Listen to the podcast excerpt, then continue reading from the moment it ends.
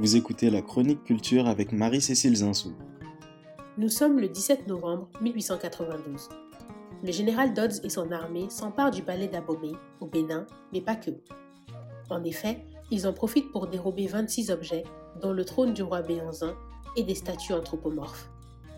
En 2016, le président du Bénin, Patrice Talon, réclame la restitution des œuvres pillées au palais d'Abomey. La présidence Hollande lui oppose alors une fin de non-recevoir. La France ne veut rien entendre. Le principe d'inaliénabilité des collections nationales passe avant tout. Un an après, on assiste à un changement de cap. Dans son discours à l'université Kizerbo de Ouagadougou, au Burkina Faso, le président français Emmanuel Macron annonce son souhait de vouloir restituer, je cite, sans tarder, les 26 œuvres réclamées par le Bénin. Après un processus de restitution qui aura duré trois ans, les 26 œuvres d'art ont finalement pris l'avion au début du mois de novembre pour Cotonou. Aujourd'hui, dans ce nouvel épisode de la Chronique Culture, Tonka vous propose un entretien avec une femme engagée au quotidien pour l'Afrique et ses œuvres d'art. Elle a accepté de nous parler de son parcours et de son engagement pour la jeunesse et l'accès à la culture sur le continent. On reviendra également avec elle sur la restitution des œuvres d'art et sur le regard qu'elle porte sur la question. Bonjour à tous et bienvenue sur Tonka. Vous écoutez la Chronique Culture avec Marie-Cécile Zinsou.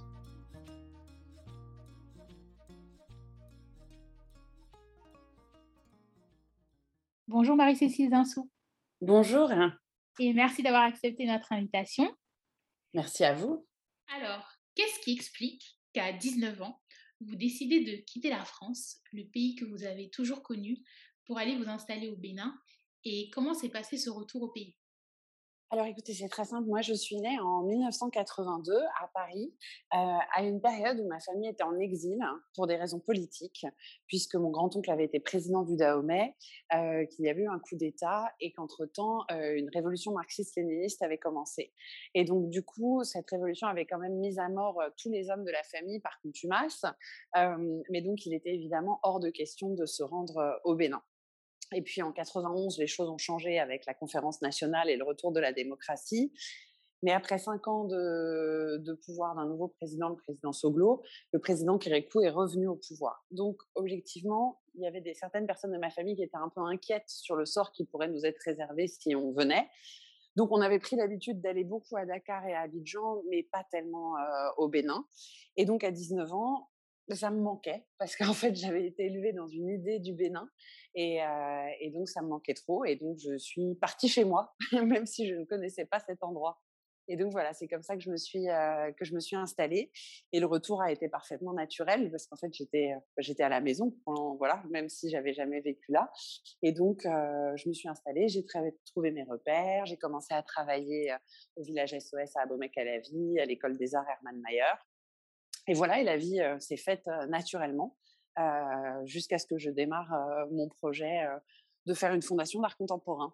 Voilà le, le début de l'histoire. Alors, est-ce que vous pouvez nous parler justement de la genèse de votre passion pour l'art et de la place que l'art occupe dans votre vie au quotidien? Écoutez, l'art a toujours été euh, fondamental parce que d'abord c'était euh, voilà c'était une transmission euh, de parents à enfants. ma mère nous emmenait énormément au musée voir des expositions. Elle nous racontait des histoires merveilleuses de tout. On allait voir les tableaux de la Renaissance italienne, on allait voir les œuvres du musée d'Appert. Donc on était voilà on était constamment transportés dans des mondes très différents. c'était une ouverture d'esprit incroyable. Et on était confrontés, je dis, au, voilà, aux panthères du Dahomey, avenue Victor Hugo. Ensuite, on partait, on découvrait des œuvres plus contemporaines, enfin plus modernes, au musée Pompidou. on allait au musée des arts décoratifs. Enfin, j'ai des souvenirs d'enfance, de toute mon enfance au musée.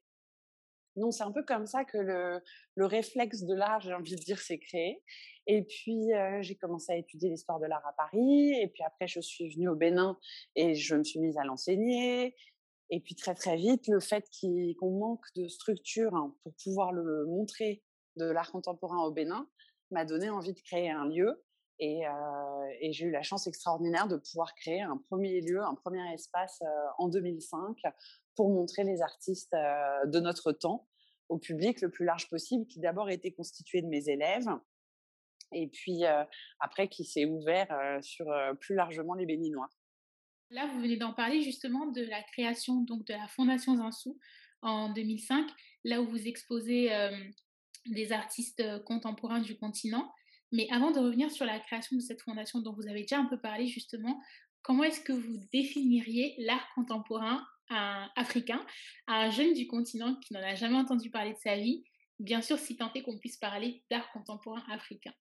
Ah oui, ça c'est comment résumer euh, comment résumer la création incroyablement diverse euh, de 54 pays. Je pense pas qu'on puisse vraiment raisonner comme ça. Je pense qu'on peut parler d'art contemporain, de la création contemporaine, de ce que les artistes euh, voient et nous transmettent dans, en notre temps. C'est-à-dire comment est-ce que les les gens qui participent du même monde que nous nous font voir ce monde à travers leurs yeux. Je pense pas qu'on puisse qu'on puisse parler d'art européen ou d'art africain. Je pense que quand on dit que le musée de la Fondation est un musée africain d'art contemporain, je pense que c'est plus parlant. On n'est pas un musée d'art contemporain africain. On est un musée qui s'intéresse à la création contemporaine. Et justement, par rapport à la Fondation Zinsou, vous avez parlé du fait que vous vous êtes rendu compte en venant au Bénin qu'il manquait des structures donc dédiées à l'art. Et comment est-ce que s'est passé en fait la création de cette fondation, le processus derrière? Est-ce que vous pouvez nous en parler un peu plus? Alors écoutez, ça a été aussi simple que complexe. En fait, la simplicité de la création, de trouver un bâtiment, de louer au départ, de louer un grand espace pour pouvoir montrer les œuvres, ça c'est très simple à faire. Ce qui est plus complexe, c'est de désamorcer les préjugés. Ce qui est plus compliqué, c'est de d'expliquer aux gens que c'est pas parce que ça n'existe pas que ça ne mérite pas d'exister. C'est-à-dire qu'au tout début, les gens me disaient mais personne ne s'intéresse à la création contemporaine en Afrique. Si ça devait exister, bah, ça existerait déjà. Euh, et c'est pas un sujet d'intérêt des Africains. Et moi, mon argument, c'était de dire mais écoutez, comment vous pouvez savoir si ça intéresse les gens ou pas dans la mesure où il n'y a aucune proposition et effectivement, les gens vont pas manifester dans la rue pour quelque chose qu'ils ne connaissent pas, mais peut-être que si on leur donne, ça peut avoir de l'intérêt et peut-être que ça va les, justement les, motiver comme partout ailleurs dans le monde, parce que je pense pas que en tant qu'Africain, on soit très différent d'un Sud-Américain ou d'un Asiatique. Enfin, je vois pas pourquoi nous, on s'intéresserait pas ni à notre création ni à notre patrimoine. Donc, j'ai loué un bâtiment, j'ai j'ai commencé à travailler avec un artiste qui m'a fait confiance, ce qui était un challenge difficile parce que j'étais toute jeune, j'avais 21 ans et j'avais jamais fait d'exposition de ma vie. Mais Romuald Azoumé a accepté de m'accompagner. On a monté une première exposition en faisant, voilà, en essayant de d'imiter les musées qu'on connaissait et les espaces d'exposition qu'on connaissait. Et puis, voilà, on a ouvert au public. Et là, évidemment, les gens sont venus massivement parce qu'évidemment qu'ils étaient curieux de cette création, ils ils avaient envie de découvrir. Les enfants, ils trouvaient ça très drôle de venir au musée. C'est très amusant de sortir de l'école et d'aller dans un endroit où on vous raconte des histoires. Donc en fait, on a très vite trouvé notre public. Et on a eu une chance folle, c'est que voilà, on est arrivé au bon moment. Il y avait une attente du public, mais le public le savait pas forcément parce qu'il n'y avait pas d'autres lieux de ce type. Et on s'est on s'est rencontrés euh, et du coup, ça nous a donné envie de continuer parce que la première année, euh, on a eu quelque chose comme 50 000 visiteurs. Et donc on s'est dit, ben voilà, évidemment qu'il y avait cette euh, demande. Et puis les années suivantes, on prouvait que on prouvait que la demande s'est juste intensifiée. Plus les gens nous connaissaient et plus les gens venaient. Et au-delà des expositions, vous menez plusieurs actions à destination de cette jeunesse béninoise, justement. Et je pense euh, aux ateliers Petit Pinceau ou encore aux mini-bibliothèques. Est-ce que vous pouvez nous en parler? Oui, tout à fait. En fait, le, musée s'est toujours accompagné euh, bah, de tous les moyens possibles de toucher le public. Les petits pinceaux sont un atelier qu'on a qu'on a créé en 2005 et qui a lieu d'ailleurs demain après-midi, comme tous les mercredis et les samedis. C'est un atelier de pratique artistique avec le plus souvent possible un artiste ou sinon avec des animateurs qui travaillent autour des œuvres d'art qu'on présente. Et en fait, c'est un atelier bah, qui est libre, gratuit où tous les enfants peuvent venir. Et là où c'est assez efficace, c'est qu'en fait, il n'y a pas tellement de pratique artistique à l'école. Donc du coup, les enfants sont pas très familiers de du dessin, de la peinture, de la du découpage, du collage. Donc du coup, on essaye vraiment de les amener à des pratiques de hyper riches, variées, et les écoles qui viennent visiter, dans le cadre de visites scolaires, peuvent demander d'accompagner leur visite par un atelier. Donc pour les enfants, ça fait des ça fait des journées très amusantes parce que non seulement vous découvrez l'univers d'un artiste, vous voyez le monde qui vous entoure de façon différente, vous êtes dans un endroit où le dialogue est complètement libre et vous pouvez aussi vous amuser parce qu'en fait, c'est très amusant de faire, euh, de faire des peintures, des sculptures, des dessins. Donc voilà, ça, c'est l'atelier des petits pinceaux. Et puis après, il y, a, bah, eu le programme des bibliothèques qui a duré 10 ans, de 2009 à 2019 on avait installé six bibliothèques dans la ville de Cotonou. Aujourd'hui, on a gardé celle qui est associée au musée de, de Ouida, qui est une bibliothèque pour les enfants et avec une partie artistique pour les gens qui viennent visiter et, qui veulent aller plus loin dans la médiation qu'on propose. Et il y a le bus scolaire, qui est ce bus qui va chercher les écoles sur simple demande. Parce que même si nous sommes gratuits, on s'est dit que voilà, la gratuité c'est formidable, mais si vous devez payer votre transport, à ce moment-là, ça annule le concept de gratuité. Et donc, on a eu beaucoup de chance parce qu'on a eu deux mécènes, les Vaupré, qui nous ont offert un bus de 76 places qui va chercher les écoles, qui est multicolore, qui est un objet un peu incroyable. Ça vaut le coup de regarder sur notre Instagram. Et puis, bah pour cette année, par exemple, c'est l'Union européenne qui a décidé d'accepter de financer tous les trajets du bus parce que le bus va trois fois par jour chercher les enfants dans les écoles et les amène aux expositions. Voilà, donc ça c'est un peu le genre de programme qu'on fait, au-delà des éditions, des téléchargements gratuits qu'on peut trouver sur le site, de tous les livres qu'on édite. C'est un peu les actions qu'on fait pour aller vers, vers le public. Et vous avez justement parlé de la création du musée Awida. Et je voulais savoir pourquoi avoir créé ce musée en plus de la fondation et quel est le message derrière? Alors, au départ, la fondation, c'était juste un lieu d'exposition. C'était pour pallier un manque qui était qu'on n'avait pas d'espace muséal euh, euh, voilà, aux normes internationales. Donc, on a créé cet espace. Mais en fait, quand vous accompagnez des artistes, quand vous produisez des œuvres, à un moment, vous êtes obligé d'acquérir les œuvres. Parce que les artistes ne vivent pas de visibilité et de communication. Donc, très tôt, on a acquis des œuvres, ce qui n'était pas forcément un plan de départ, parce que moi, je ne viens pas d'une famille de collectionneurs. Je viens d'une famille plutôt de professeurs. Je d'une famille de. On avait fait des livres pour toutes les expositions, et ça, on l'avait bien en tête. Mais on n'avait pas en tête d'acheter des œuvres. Après, on a compris que c'était tout à fait nécessaire à l'économie des artistes, donc on a acquis des œuvres. Et en fait, de fait, une collection s'est créée. Et un jour, on s'est retrouvés en se disant c'est un peu idiot d'avoir à la fois un espace d'exposition puis des œuvres stockées que personne ne voit puisque puisque notre espace est consacré à des grandes expositions personnelles ou collectives, mais qui n'incluent pas forcément la collection, vu que toutes les œuvres de la collection sont des œuvres qui ont déjà été montrées précédemment. Et donc, voilà, au fur et à mesure du temps, à partir du moment où on a, on a accepté le concept de collection permanente, on s'est dit qu'il fallait montrer cette collection permanente et on a ouvert le musée de Ouida, qui, est un bâtiment de patrimoine afro-brésilien magnifique qu'on a entièrement restauré et, et c'est un endroit c'est un endroit tout à fait magique. Vous pourrez poser la question aux gens qui sont venus le visiter. C'est un endroit extraordinaire. Il y a une âme dans ce lieu. C'est une maison qui aura 100 ans l'année prochaine, qui a été construite dans le style le plus typique des villas de Salvador de Bahia au Brésil, par les esclaves affranchis formés à la maçonnerie et à l'architecture au Brésil qui sont revenus au Dahomey. Donc c'est un endroit qui est très particulier. C'est pas une bâtisse coloniale, c'est vraiment une bâtisse afro-brésilienne. Ce style très étonnant qui est brésilien en Afrique de l'Ouest. D'accord, très bien. Et vous en avez parlé en filigrane, la question de l'accès à la culture et de l'investissement culturel demeure encore toujours très difficile à aborder en Afrique face à des défis de développement qui sont jugés plus importants on pense souvent à l'insécurité alimentaire, à la pauvreté, à, toutes ces choses-là. Et qu'est-ce que vous répondez donc à ceux, y compris des jeunes, qui disent que l'art est réservé euh, à une certaine élite et que l'accès à la culture n'est pas une priorité? Bah, Je pense que l'avantage, c'est que j'ai rien à répondre. Je peux juste démontrer puisque la fondation a, reçu 7 millions de personnes dans les 16 dernières années.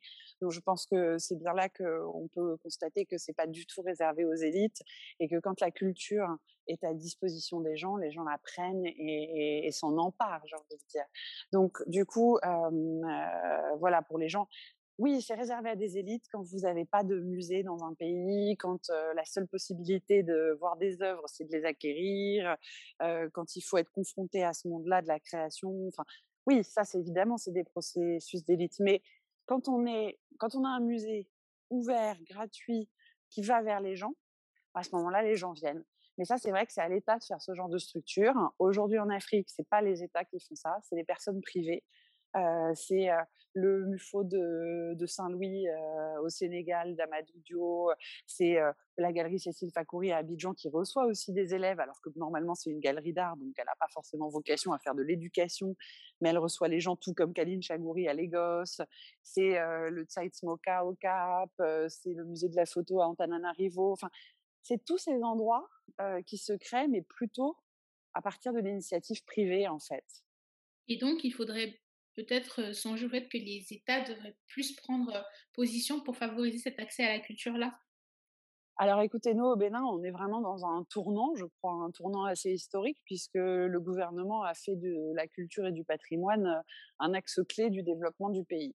Donc là, dans cinq jours, nous recevrons le 10 novembre les œuvres restituées que la France va restituer, les œuvres du patrimoine dahoméen qui étaient conservées en France depuis 1892 après leur pillage à Abomey. Elles reviennent la semaine prochaine au Bénin. Donc le Bénin a clairement décidé d'investir dans des musées, plutôt des musées de patrimoine, mais ils ont prévu quatre musées de patrimoine et un musée d'art contemporain. Donc on va voir ce qui se passe. Pour l'instant, il y a beaucoup de déclarations. C'est déjà un premier pas parce que avant nos gouvernements ne s'intéressaient pas à la question. Donc on va voir ce qui se passe et on va voir si vraiment le tournant a lieu et si ces musées sortent de terre et voilà. Mais en tout cas, dans les paroles et récemment, c'est vraiment un des sujets totalement clés de notre gouvernement. Donc on va voir si, bah, si tout ça, tous ces projets aboutissent et puis s'ils peuvent inspirer d'autres pays autour. C'est vrai que depuis plusieurs années, toujours dans la continuité de votre engagement pour, euh, les jeunes, vous avez souvent pris position en faveur de la restitution de ces œuvres d'art justement au continent africain. Et comme vous l'avez dit, le Bénin va recevoir euh, les 26 œuvres d'art pillées au Palais d'Abomey dans les prochains jours. Et euh, aujourd'hui, où est-ce qu'on en est concrètement sur la question de la restitution? C'est-à-dire que est-ce qu'il faut rester optimiste et considérer que la jurisprudence Bénin-Sénégal notamment va ouvrir la voie à plusieurs autres restitutions ou est-ce qu'au contraire on est en droit de se demander en fait si les restitutions actuelles ne demeureront pas des cas isolés? Alors écoutez, il y a des demandes de restitution depuis les indépendances, en gros.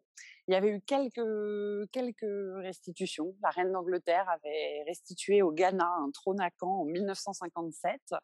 Euh, la Belgique avait restitué des, quelques œuvres au Congo, une centaine d'œuvres au Congo euh, fin des années 70, début des années 80. Mais bon, en règle générale, c'était juste un sujet totalement tabou et surtout côté français, puisque le patrimoine français est inaliénable. Donc, une fois qu'une œuvre est rentrée dans une collection, quelle que soit la manière dont elle est rentrée dans la collection, elle ne peut plus jamais en sortir. Donc, c'est sûr que là, on a un premier pas historique, puisque c'est la première fois qu'il y a un transfert de propriété de la France vers le Bénin et vers le Sénégal.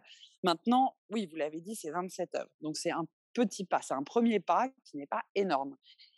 C'est peut-être pas énorme en termes de quantité, mais par contre, en termes de qualité, c'est des objets très symboliques de nos histoires qui nous ont été rendus. Ensuite, il semblerait que la France bouge de façon assez conséquente, puisque le président Macron, pendant le sommet Afrique-France, a annoncé que la Côte d'Ivoire était, la suivante sur la liste et que le tambour qu'elle demandait allait être euh, probablement restitué très rapidement. Et le, il y a des conversations en cours avec le Mali, le Tchad, l'Éthiopie et Madagascar. Donc, il semblerait que ce ne soit pas un seul pas, mais que ce soit le premier pas d'une série. Et puis, le Sénat français a annoncé hier qu'ils étaient en réflexion sur une loi cadre qui permettrait aux pays africains de demander des œuvres dont, le pillage est avéré. Et une loi cadre, ce serait drôlement bien parce que ça permettrait d'éviter d'avoir à légiférer systématiquement pour chaque objet et chaque pays. Donc voilà, donc il semblerait que les choses quand même avancent et et en Europe, ça avance aussi, puisque la Belgique a complètement changé de vision sur les choses et a décidé de restituer au Congo tout ce que le Congo demandera parce que le Congo a une politique de reconstitution de ses collections. Et puis l'Allemagne est en train de bouger parce qu'elle va cofinancer le musée d'Edo au Nigeria qui sera construit par David Adjaye et dans lequel l'Allemagne va rendre les bronzes du Bénin. Donc, vous voyez, il se passe plein de choses en fait. C'est pas uniquement en France, c'est aussi à l'échelle de l'Europe. L'Afrique bouge de plein de manières différentes. Chaque pays a des stratégies tout à fait passionnantes. Donc, on est vraiment dans une époque où tout peut, tout peut changer et puis des nouveaux dialogues peuvent se créer et tout ça peut être très enrichissant. Et justement, par rapport à ce retour des œuvres d'art, il y a des voix qui s'élèvent pour exprimer leurs craintes sur la question, notamment par rapport à la conservation de ce patrimoine culturel sur le continent. Et certains qui pensent que l'Afrique n'est pas en mesure d'accueillir ces œuvres-là. Qu'est-ce que vous pensez de la question et comment est-ce qu'on peut y remédier justement à ces problèmes de conservation dans certains pays du continent? Je pense que les gens qui parlent de ça sont des gens qui sont jamais venus en Afrique et qui ont, une image complètement datée de leur livre d'histoire en quatrième ou en CM2 d'il y a 50 ans. Donc je pense que déjà, ce serait bien de pas trop juger quand on connaît pas. Par exemple, vous et moi, je ne pense pas qu'on pourrait se permettre de donner un état des lieux des musées en Estonie, parce que peut-être que vous connaissez très bien l'Estonie, mais moi pas du tout. Pas du et tout. donc je me permettrai jamais de commenter les musées estoniens. Je ne sais pas s'ils sont en bon état, ou en mauvais état. Je ne sais pas comment l'Estonie conserve son patrimoine.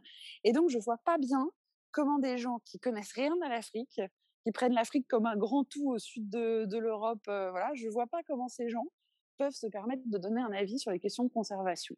Je pense que c'est un, argument qui est quand même teinté légèrement de colonialisme, voire de racisme. Donc ça, c'est quelque chose qui me choque horriblement.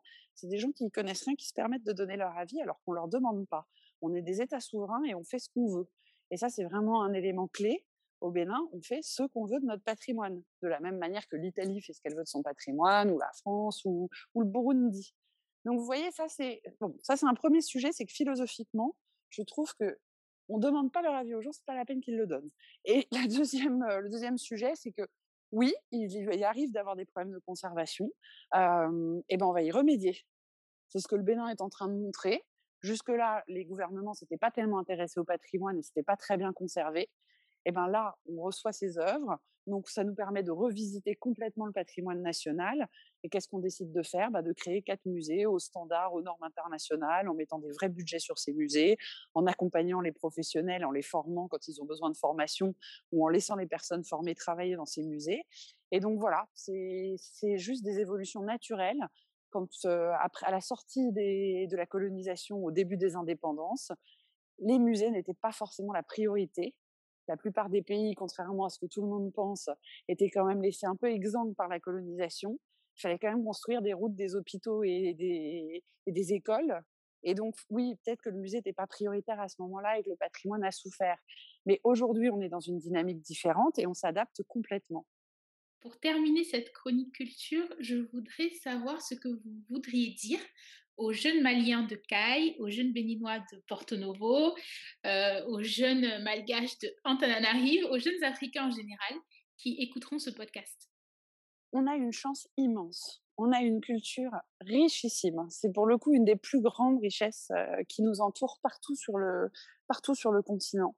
Cette culture est souvent difficile d'accès, mais on a une formidable chance aujourd'hui, c'est qu'avec Internet, on peut aller partout, on peut avoir accès aux écrits, on peut avoir accès aux images. On a de plus en plus d'outils pour comprendre.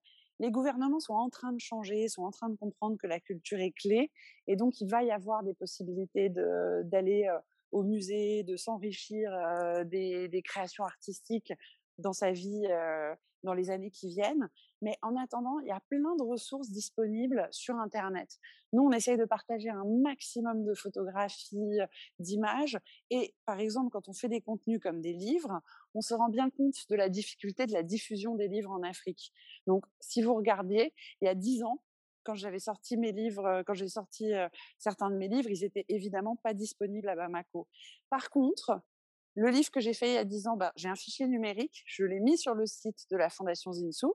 Et par exemple, si vous êtes au Mali et que vous vous intéressez à un photographe formidable qui est venu nous voir beaucoup au Bénin et qu'on a exposé plusieurs fois, Malik Sidibé, vous pouvez aujourd'hui aller sur notre site et télécharger le livre qu'on a fait avec lui. C'est six ans d'entretien qu'on a retranscrit et on a tout son parcours et toute sa magnifique façon de raconter la vie professionnelle du grand photographe qu'il a été. Et ça, c'est disponible sur Internet.